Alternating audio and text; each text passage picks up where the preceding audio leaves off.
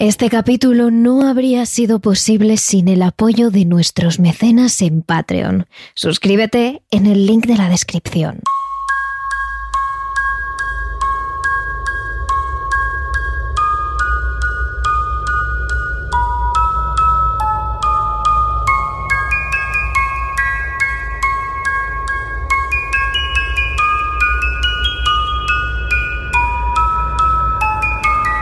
En Terrores Nocturnos, siempre hemos creído que el misterio es mucho más común de lo que parece. Todo el mundo ha tenido alguna experiencia que podría considerar extraña. Una sensación rara que no debería tener al entrar a un lugar, un presentimiento. Incluso aquellos que dicen no creer en el misterio de primeras, si lo piensas bien, pueden haberse dado de bruces con alguna de estas situaciones. Es algo que se ve cuando en un grupo una persona comienza a contar cosas extrañas y automáticamente todo el mundo tiene algo que contar, algo que aportar. En eso queremos convertir el capítulo de hoy. En ese grupo en el que se comienzan a contar experiencias paranormales. El primer capítulo de la tercera temporada de Terrores Nocturnos está hecho por y para vosotros, oyentes. Hoy contamos algunas de vuestras experiencias paranormales. Terrores Nocturnos con Inma Entrena y Silvia Ortiz.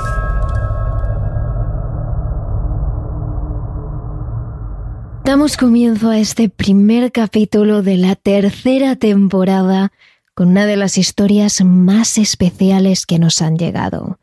Quizás no por el miedo, o por el terror, sino porque fue capaz de cambiar la vida y el rumbo de toda una familia.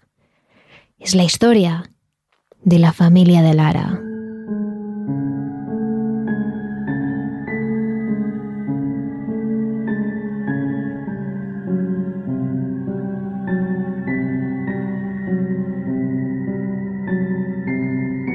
Sobre los años 70, 80, sus abuelos vivían en un pueblo de Alicante, en España, junto a sus dos hijas, la madre y la tía de Lara, de 6 y 8 años. Según los recuerdos de su madre, quizás algo desordenados, la familia se muda a la capital y compra una casa que se comunica con una tienda de alimentación, lo que será su negocio de ahora en adelante. Sus abuelos no lo sabían en ese momento, pero habían comprado una casa con un trágico pasado a sus espaldas. Estando ya allí, después de haber comprado todo y a estar hablando con los antiguos dueños, fue cuando mis abuelos se enteraron de que el hijo de, de aquellas personas había fallecido en un accidente de coche. El joven estaba de permiso militar y había pasado toda la tarde junto a su novia. Y cuando volvían, después de haber dejado a la novia en su casa, es cuando fatídicamente el chico falleció. Sin saberlo, se habían hecho con una casa que conocía la muerte de cerca. Una casa que sus dueños abandonaron porque tenía demasiados recuerdos de su hijo fallecido. Los vecinos y los clientes de la tienda se lo contaban mientras les atendían, pero lo cierto es que sus abuelos no le daban mucha importancia. No se podía decir que no creyeran en lo paranormal ni que sí, Simplemente no habían tenido ningún contacto con ello. Hasta ese momento. Su madre no sabría decir cuánto tiempo pasó hasta que comenzaron a suceder cosas extrañas. El caso es que comenzaron a suceder. Lo primero que ocurrió fue que mi abuela escuchaba como una respiración en la habitación, a su lado, que se movía por la habitación y que daba vueltas alrededor de la cama para comprobar si era mi abuelo el que estaba haciendo las respiraciones o ella misma dejaba de respirar y miraba alrededor y se ponía a escuchar a ver qué es lo que, lo que ocurría. Y no, no había nadie, no, no había nada y sin embargo la, la respiración continuaba. Mi abuela continuaba durmiendo y al rato mi abuelo se despertaba porque tenía que madrugar para irse a trabajar. Y ocurría exactamente lo mismo que le ocurría a mi abuela. Escuchaba una respiración que daba vueltas alrededor de la habitación, por lo que hacía exactamente lo mismo que mi abuela. Dejaba de respirar y se ponía a escuchar y a mirar. Y no, no había nadie. Sin embargo, aunque ambos sintieron exactamente lo mismo, como suele suceder en estas historias, no se lo comunicaron.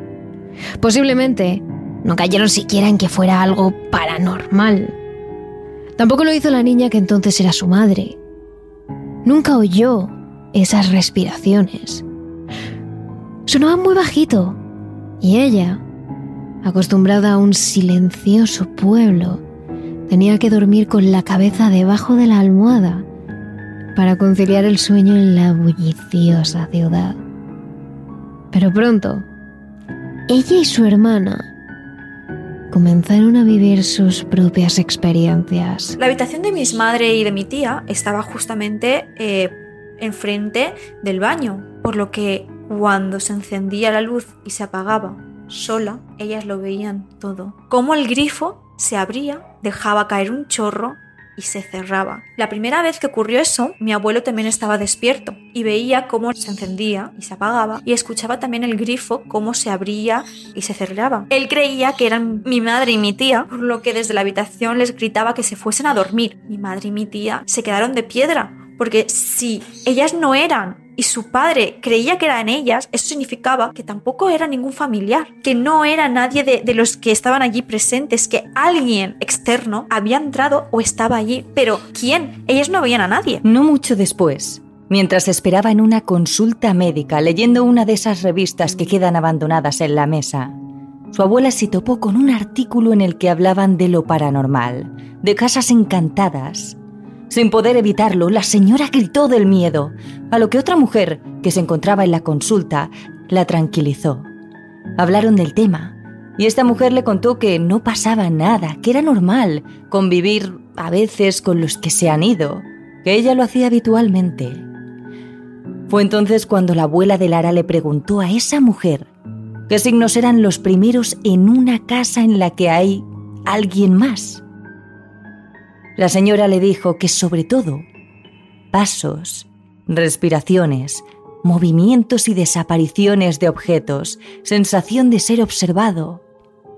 Fue entonces cuando la abuela de Lara lo supo y tomó la decisión de compartirlo con su marido. Le contó a mi abuelo todo lo que ella había sentido, las respiraciones que daban vueltas a su alrededor y cómo siempre miraba la habitación y no veía a nadie, cuando la respiración, aunque ella había dejado de emitirla, seguía escuchándose. Mi abuelo sorprendido le dijo que él también lo había sentido. él mismo decía que a veces se miraba y sentía como alguien lo estaba mirando. Aunque veía que no había nadie, se sentían observados Ahí es cuando se dieron cuenta de que realmente en casa no estaban solos, no eran los cuatro de casa únicamente, había un inquilino más. Con el apoyo de su marido, se dispuso entonces a averiguar qué pasaba en casa. Buscó a una clienta de su tienda de alimentación que había sido muy amiga de los antiguos propietarios de la casa y del local, y le pidió algunos detalles sobre la muerte del joven. Fue entonces cuando la mujer lo entendió todo. La clienta le contó que el chico, Ángel, después de morir, no había estado en ningún tanatorio. Como era un costumbre en muchas localidades de España, el chico fue amortajado y velado en su casa. Se colocó el féretro precisamente en la habitación en la que dormían la abuela de Lara y su marido. Allí fue amortajado, colocado y dejado toda la noche mientras su familia le cuidaba. Cuando tuvo más conocimientos, la abuela supo lo que había pasado. Ángel nunca había tenido malicia. Simplemente su espíritu, su alma, se había quedado pegada a su casa. Por eso seguía haciendo sus tareas normales. Paseaba por la habitación, preparaba sus cosas, iba al baño, se lavaba. Su rutina normal. Pero sin estar vivo. La abuela de Lara llegó incluso a visitar su lápida en el cementerio. En el fondo, su presencia nunca había sido amenazadora.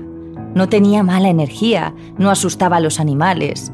Solo estaba allí, con ellos, esta es solo una de las historias que su abuela vivió.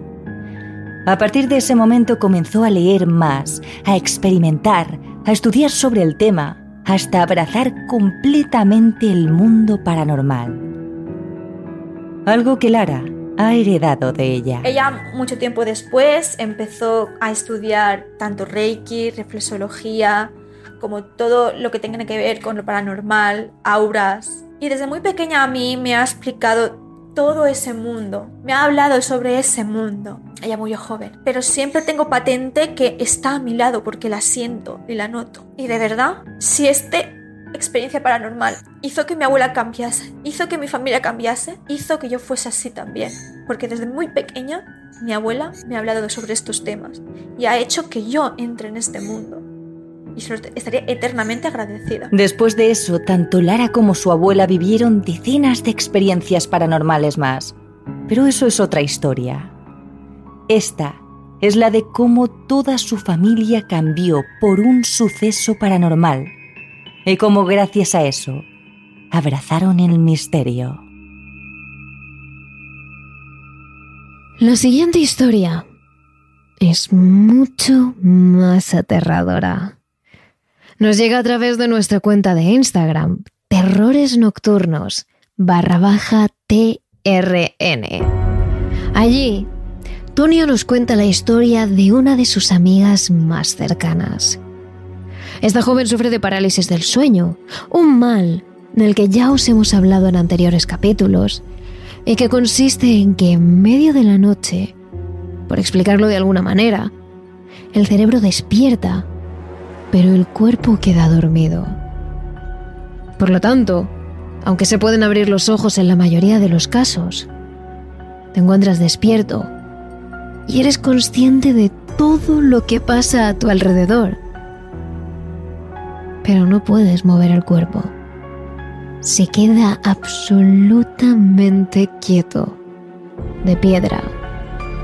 El terror, el miedo más puro y primitivo a quedar paralizado para siempre y la sensación de vulnerabilidad e indefensión es total.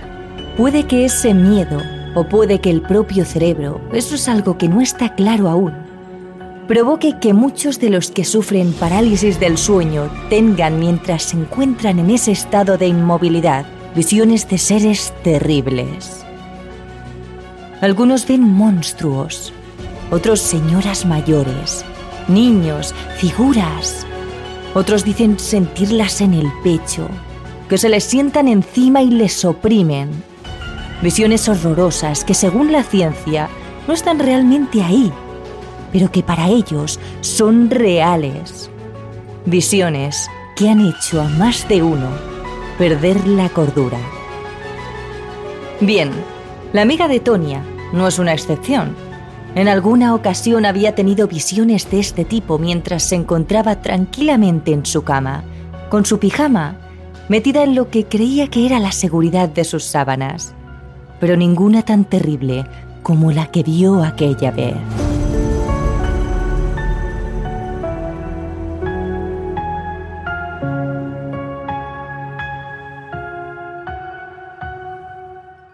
Se trataba de un hombre, inusualmente alto, completamente vestido con una especie de túnica que le cubría la cabeza.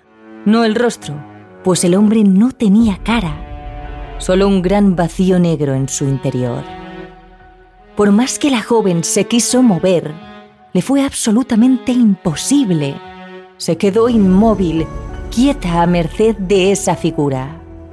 Sin embargo, lo más extraño es lo que el hombre llevaba entre las manos. Una tablet en la que simplemente se leía. Faltan siete días. Y veía eh, siempre eh, un hombre cada vez, cada día el mismo, que le aparecía con una tablet y le, y le ponía vas a morir en siete días. Y al día siguiente vas a morir en seis días.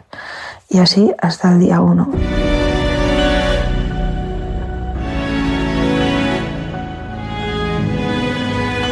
Cada noche que pasaba era exactamente el mismo hombre. Cada noche con un día menos en su extraña pizarra.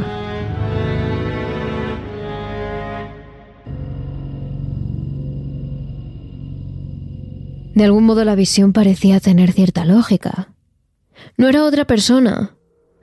Y tampoco se equivocaba de número. La amiga de Tonia llegó a estar terriblemente asustada de la visión. Sobre todo, a medida que los números iban bajando.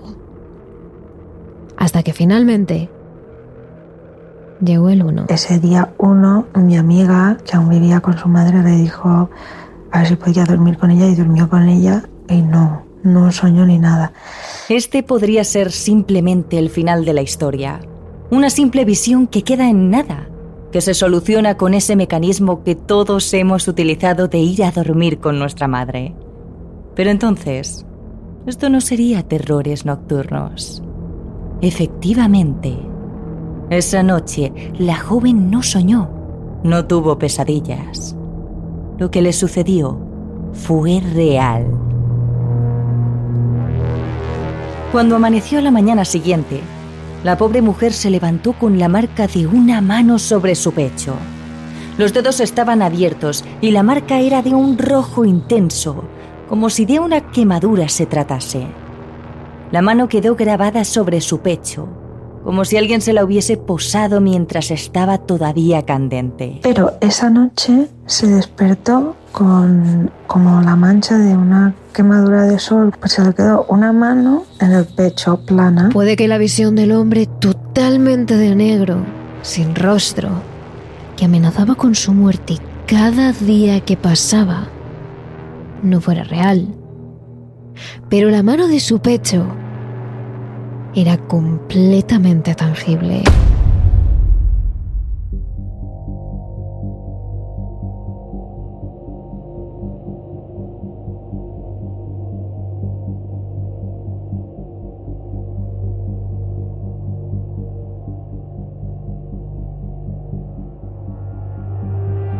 Hatman es una de esas historias o leyendas difíciles de creer hasta que la vives.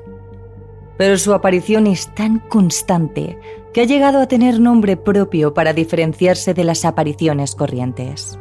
El hombre del sombrero. Habitualmente aquellos que dicen haber visto a Hatman describen a un hombre alto, por encima de la media, ya entrado en años, completamente vestido de negro, con una capa, una túnica o una gabardina, pero alguna prenda de ropa que le cubra completamente el cuerpo. Sobre su cabeza lleva, por supuesto, un alto sombrero de copa que le cubre el rostro. Para algunos es un rostro blanco y cadavérico. Para otros, solo una sombra negra en la que destacan dos intensos ojos rojos. Unos dicen verlo con total nitidez, como una figura consistente, tangible. Otros, como una figura difusa. ¿Qué es? Bueno, ese es el misterio. Hay quienes lo definen como un humanoide, como un ser de otro planeta quizás. Pero la mayoría creen que es un habitante de las sombras, una especie de aparición, no tanto como un fantasma. En algunos testimonios se le relaciona directamente con la parálisis del sueño. Se dice que es uno de esos visitantes de dormitorio que te observan y te quitan la energía mientras estás completamente paralizado. Otros, con uno de esos demonios que te roban tu energía vital. Hubo una joven que reportó que desde que comenzó a verlo, a los pies de su cama mientras estaba despierta cada noche. Desarrolló una inmunodepresión, porque al parecer, ese hombre le estaba robando la energía vital. Según este testimonio, podría ser quizás un súcubo, un demonio. Para otros, los más incrédulos, es solo una alucinación de nuestra mente que representa todos los miedos de nuestra alma. Pero lo cierto es que hay tantos testimonios en los que se involucra que es difícil creer que el hombre del sombrero es solo una imaginación más. Tantos que podríamos hacer un capítulo entero sobre él. Pero hoy os dejaremos con la experiencia de Aarón, un seguidor de terrores nocturnos que ha tenido varios encuentros con Hatman. La primera vez que lo vi tenía entre 7 u 8 años. Me acuerdo que estaba en mi dormitorio durmiendo cuando a mitad de la noche cerrada desperté y miré hacia la puerta de mi habitación. En la puerta había un hombre, digamos, de una, de una estatura considerablemente superior a la media. Parecía que llevaba una especie de túnica que le llegaba hasta los pies y en su cabeza llevaba un inconfundible sombrero. Así como dato, en mi casa nadie utiliza sombrero. Lo perturbador, además de esto, es que, como he dicho antes, era una noche muy cerrada y no había ninguna fuente de luz, pero este hombre era más negro que la propia noche. Yo notaba cómo me observaba fijamente mirándome a los ojos a pesar de que en ningún momento le llega a ver el rostro. Al cabo de en torno a un minuto, el ser se dio media vuelta y teniendo en cuenta la distribución de mi casa bajó las escaleras. Yo le puse el simple nombre del hombre del sombrero, pero sinceramente desconocía totalmente a Hatman. Con los años me fui olvidando de él hasta que una vez pues le volví a ver. Fue después de una cena de sábado noche en el jardín trasero de mi casa. Me acuerdo que mi hermano estaba en la pila metiendo los platos y cubiertos en el lavavajillas, en los que yo traía los demás platos y vasos del jardín hacia la propia pila. Y cogí de la mesa unos platos, unos vasos y salí del patio girando hacia la derecha, donde estaba mi hermano. Eh, al girar a la derecha, vi como del salón salía una enorme figura negra, extraordinariamente negra, como una túnica, por llamarlo de alguna forma, que le llegaba por los tobillos. Salía del salón en dirección hacia la puerta de la calle, que estaba en ese momento cerrada.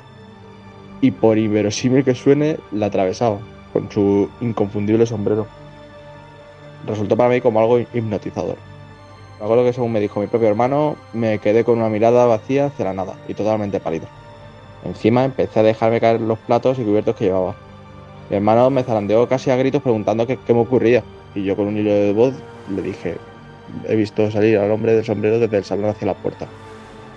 Mi hermano llamó a mi padre con un cuchillo, cada uno revisaron cada lugar de la casa, pero lógicamente ahí no había nadie. Una vez revisado todo, mis padres me pidieron que les dijera exactamente qué vi la primera vez en mi habitación y lo que acabo de ver en la segunda. Entonces ahí ya me empezaron a creer. Esta es solo una de las experiencias de Aarón, en Madrid. Pero el hombre del sombrero es casi universal. Nosotros le conocemos como Hatman. Pero en Mongolia, por ejemplo, es Kardarak o Karadarahu, que se traduce por ser oprimido por el negro o cuando el oscuro presiona. En Finlandia se les conoce como Unijalbaus y en Hungría es el líder con iomas. Y así, con una infinidad de nombres diferentes en un sinfín de países. Ha servido de inspiración para decenas de películas de miedo, The Shadowman, The Shadow People, Babadook, e incluso hay quien dice que Freddy Krueger fue quizás uno de los primeros Hatmans del cine. ¿Puede algo tan universal ser imaginado?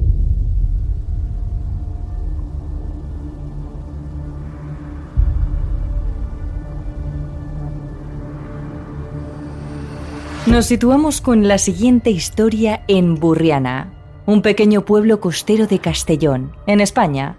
Era unos 14 o 15 años. Por aquel entonces, José Hernández solía pasar los veranos allí con su padre. Tenían una gran casa con una bonita habitación nada más entrar, que solía ocupar él cuando iba allí. Pero en esta ocasión, también su abuela estaba en la casa, por lo que su padre le pidió que le dejara su habitación. Así que él pasó a dormir al final del pasillo, al lado del baño, en un pequeño cuarto que aunque tenía una cama solían utilizar de trastero, por lo que estaba completamente repleto de cosas. Pero en general, José era de buen dormir, así que cuando esa noche se metió en la cama, apartando un poco los trastos de la habitación, no le preocupó demasiado el cambio de cuarto. Pero aunque en su momento no se dio cuenta, el que sí estaba nervioso por aquello era su padre. No me di así mucha cuenta de, la situación, pero después ya sí que pensándolo, eh, sí que es verdad que mi padre eh, ese día estaba como un poco eh, nervioso. es una persona más bien tirando tranquila y la verdad que estaba un poco tenso, un poco inquieto. Pero como hemos dicho, en ese momento tampoco le prestó demasiada atención. Así que el joven José simplemente se fue a dormir sin preocupaciones. Se tapó ligeramente con la sábana, cerró la puerta, como de costumbre, y la habitación quedó tenuemente iluminada por la poca luz de la luna que entraba por una pequeña ventana. Cayó dormido enseguida, como siempre, hasta que en un momento dado, un ruido el ruido de las gotas de agua cayendo contra el suelo le despertó de golpe. Pero eh, me despertaron una especie de, sonido de gotas de agua, de cuando las gotas de agua caen al, suelo. Claro, teniendo en cuenta Recordemos que al lado de la habitación, prácticamente tú salías de la habitación y a mano derecha estaba el, aseo. Yo pensaba que era que mm, pues goteaba agua del video, de la pila o yo qué sé. Pero eso que abrí los ojos y veía más claridad de la normal. Finalmente abrió los ojos y la imagen que vio en ese momento se quedaría clavada en sus pupilas para siempre. La de una aterradora aparición que le observaba desde su puerta. Una que no sabía cuánto tiempo llevaba parada en el umbral, pero que desde luego había abierto la puerta del cuarto. Entonces miré hacia la puerta, la puerta estaba abierta y se veía en el umbral una silueta oscura en la que pues se veía débilmente, eh, se apreciaba débilmente que era la silueta de un hombre, con el pelo más o menos por los hombros, eh, vestido de negro y totalmente mojado. El agua goteaba de, de su pelo y llevaba una bolsa de plástico transparente en la cabeza. Ese hombre con aspecto de haber sido ahogado en algún momento que José no pudo determinar. Se quedó allí, goteando sobre su suelo, observándole fijamente. Entonces José reaccionó como posiblemente cualquiera de nosotros lo habría hecho en ese momento. Se metió debajo de la sábana, cerró los ojos y a tientas sacó una manita del refugio de su sábana buscando el interruptor de la luz. Yo eh, inmediatamente cuando vi eso, pues hice lo que hacemos casi todos o lo que hemos hecho casi todos, que es eh, cubrirse la cabeza con la sábana y girarme cara hacia la pared. Eh, después de unos segundos eh, saqué el brazo por la sábana para intentar encender la luz.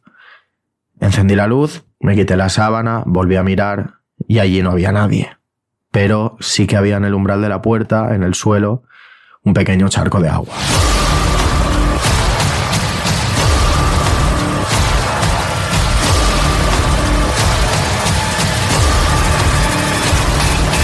Ese charco de agua era la única prueba de lo que había pasado esa noche, de lo que José había visto tan claramente, o eso creía él.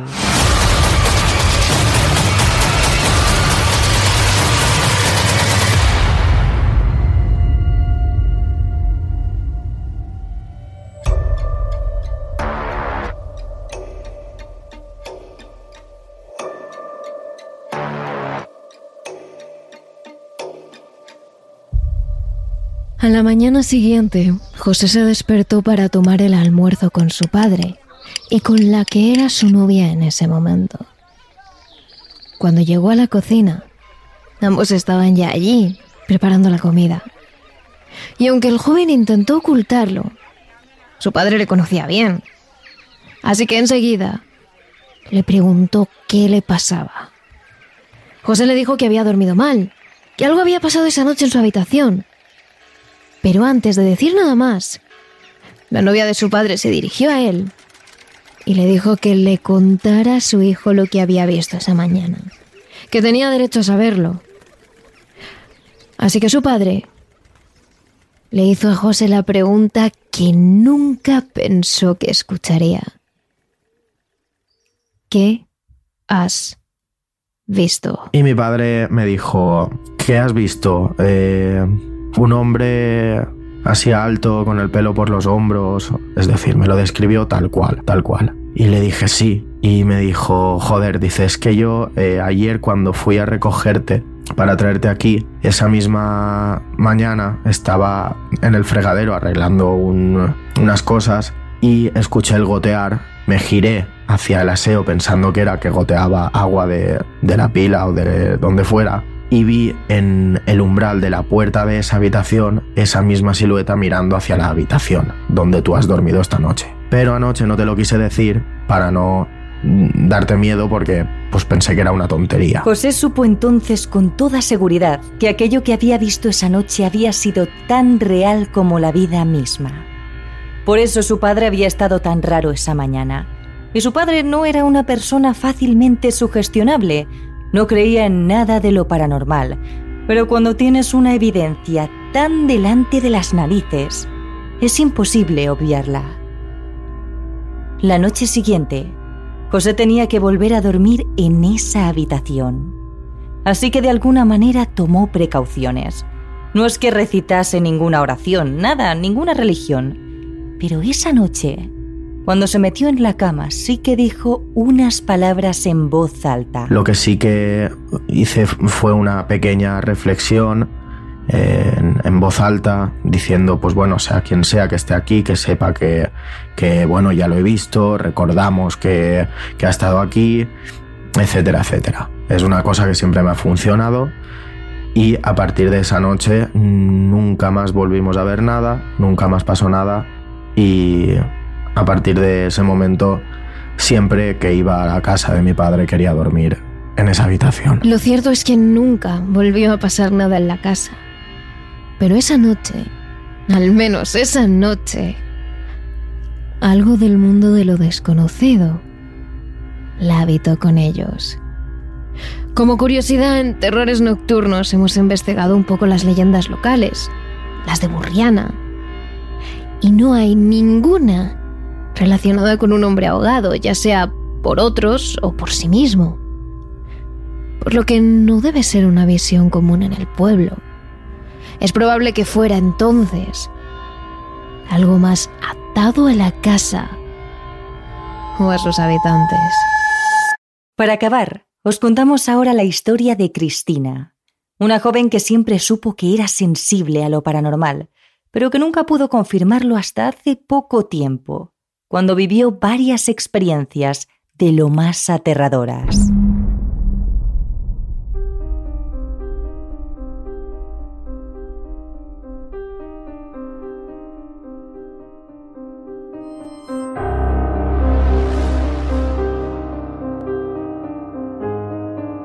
De pequeña ya tuve algún indicio de que era sensible a lo paranormal, pero mis padres nunca le daban importancia Siempre decían que tenía mucha imaginación.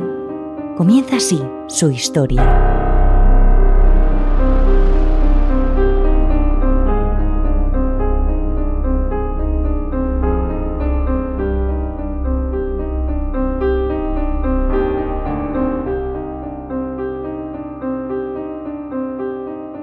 Cristina siempre ha podido sentir mucho más que la mayoría de personas percibir cosas que el resto de la gente es incapaz de ver u oír.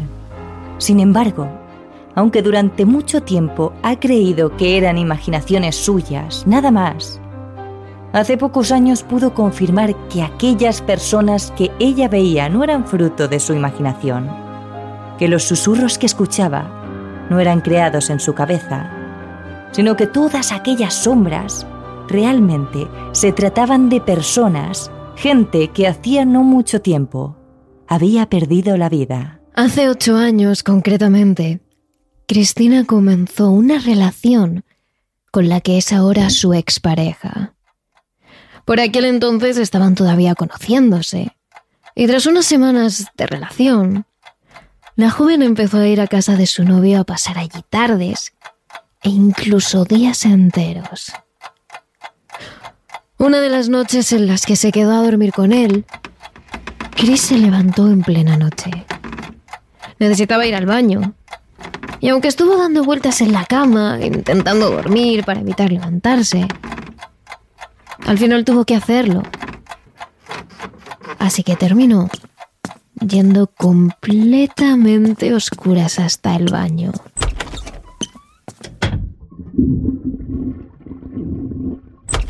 Minutos después, algo más despierta, la joven abrió la puerta del baño y salió de este rumbo a la cama.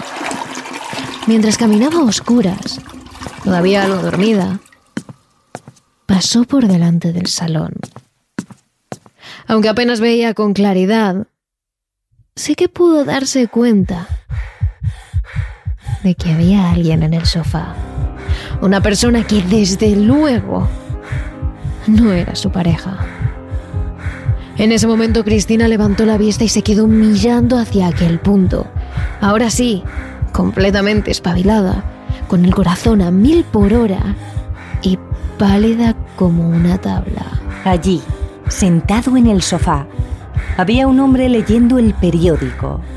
Un señor de mediana edad con gafas y en una postura totalmente despreocupada como si formara parte de su rutina, estar ahí a las tantas de la mañana en la casa de alguien que, según le había contado a Cristina, vivía completamente solo.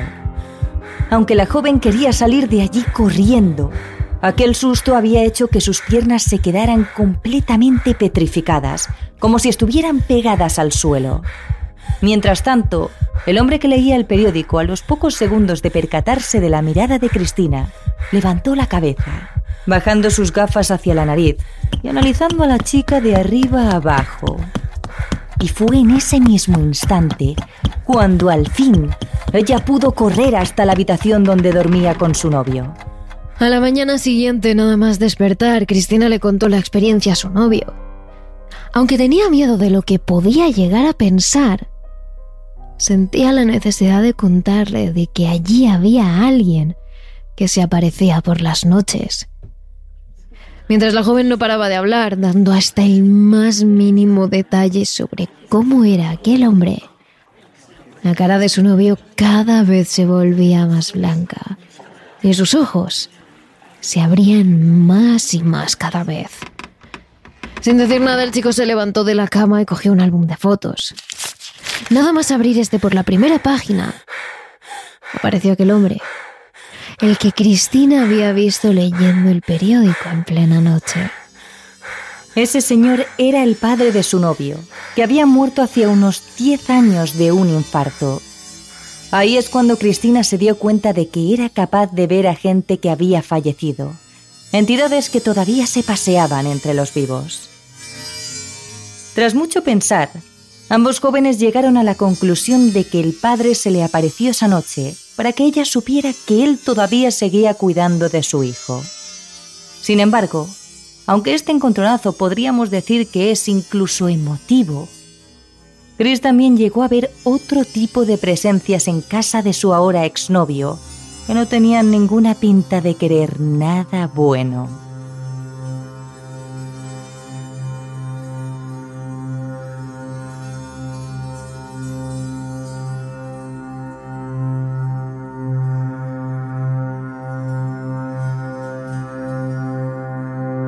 Muchas noches, Cristina se despertaba angustiada, con sudores fríos, como si algo en su subconsciente le avisase de algún peligro.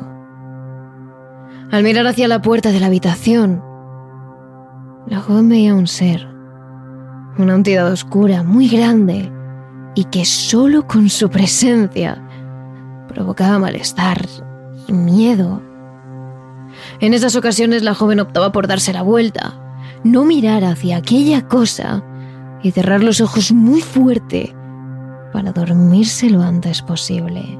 Además, tiempo después, cuando la relación con su pareja empezó a ir a peor, Cristina tenía la sensación de que las entidades negativas merodeaban a su alrededor, quizás alimentándose de su energía o quizás queriendo provocar todavía más angustia y tristeza a la joven. Una noche, Grace sintió como alguien estaba con ella, en su habitación. Al abrir los ojos, sobresaltada, la joven miró hacia su alrededor y no vio nada. pero al darse la vuelta para volver a dormir, a un palmo de su cara apareció la imagen de una señora gritando. Ella cerró los ojos, temblando de miedo, y rezó para dormirse lo antes posible. Pero lo peor de todo es que las noches siguientes sintió lo mismo. Se despertaba sobresaltaba en la oscuridad de la noche, y en más de una ocasión veo de nuevo a aquella mujer con la boca abierta, gritando. Era una señora de pelo blanco y enmarañado, y vestía un largo vestido negro. Cristina tenía la sensación de que cuanto más tiempo miraba hacia ella, más cerca la sentía. Este incidente se repitió varias veces más hasta que finalmente la joven acabó dejándolo con su ex.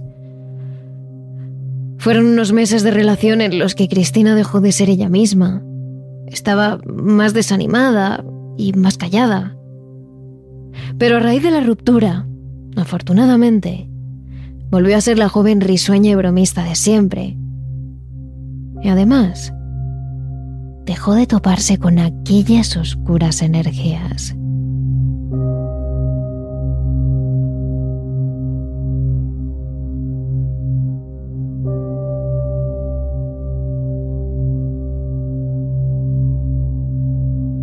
Antes de acabar el capítulo, Solo queríamos agradecer a todos y cada uno de los oyentes que han querido compartir con nosotros y con la comunidad sus experiencias. Es un gesto muy especial que valoramos desde el corazón. Si vosotros también habéis vivido una experiencia paranormal que queráis compartir, solo tenéis que dejárnosla en nuestro correo terroresnocturnos.radio@gmail.com en nuestro Instagram, arroba terroresnocturnos barra baja TRN, o en nuestro Twitter, arroba terroresn. Y recordaros como siempre que tenéis más contenido y más historias paranormales en nuestro Patreon, donde os espera un capítulo extra cada semana, y en nuestro canal de YouTube, donde tenéis vídeos nuevos cada 15 días.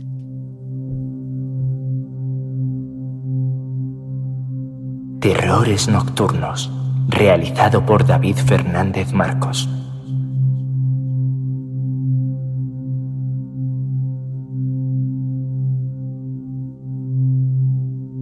Si quieres más capítulos extra de Terrores Nocturnos, solo tienes que unirte a nuestro Patreon. Síguenos en nuestras redes sociales. Somos arroba terrores en el Twitter y arroba terrores nocturnos barra baja TRN en Instagram y TikTok.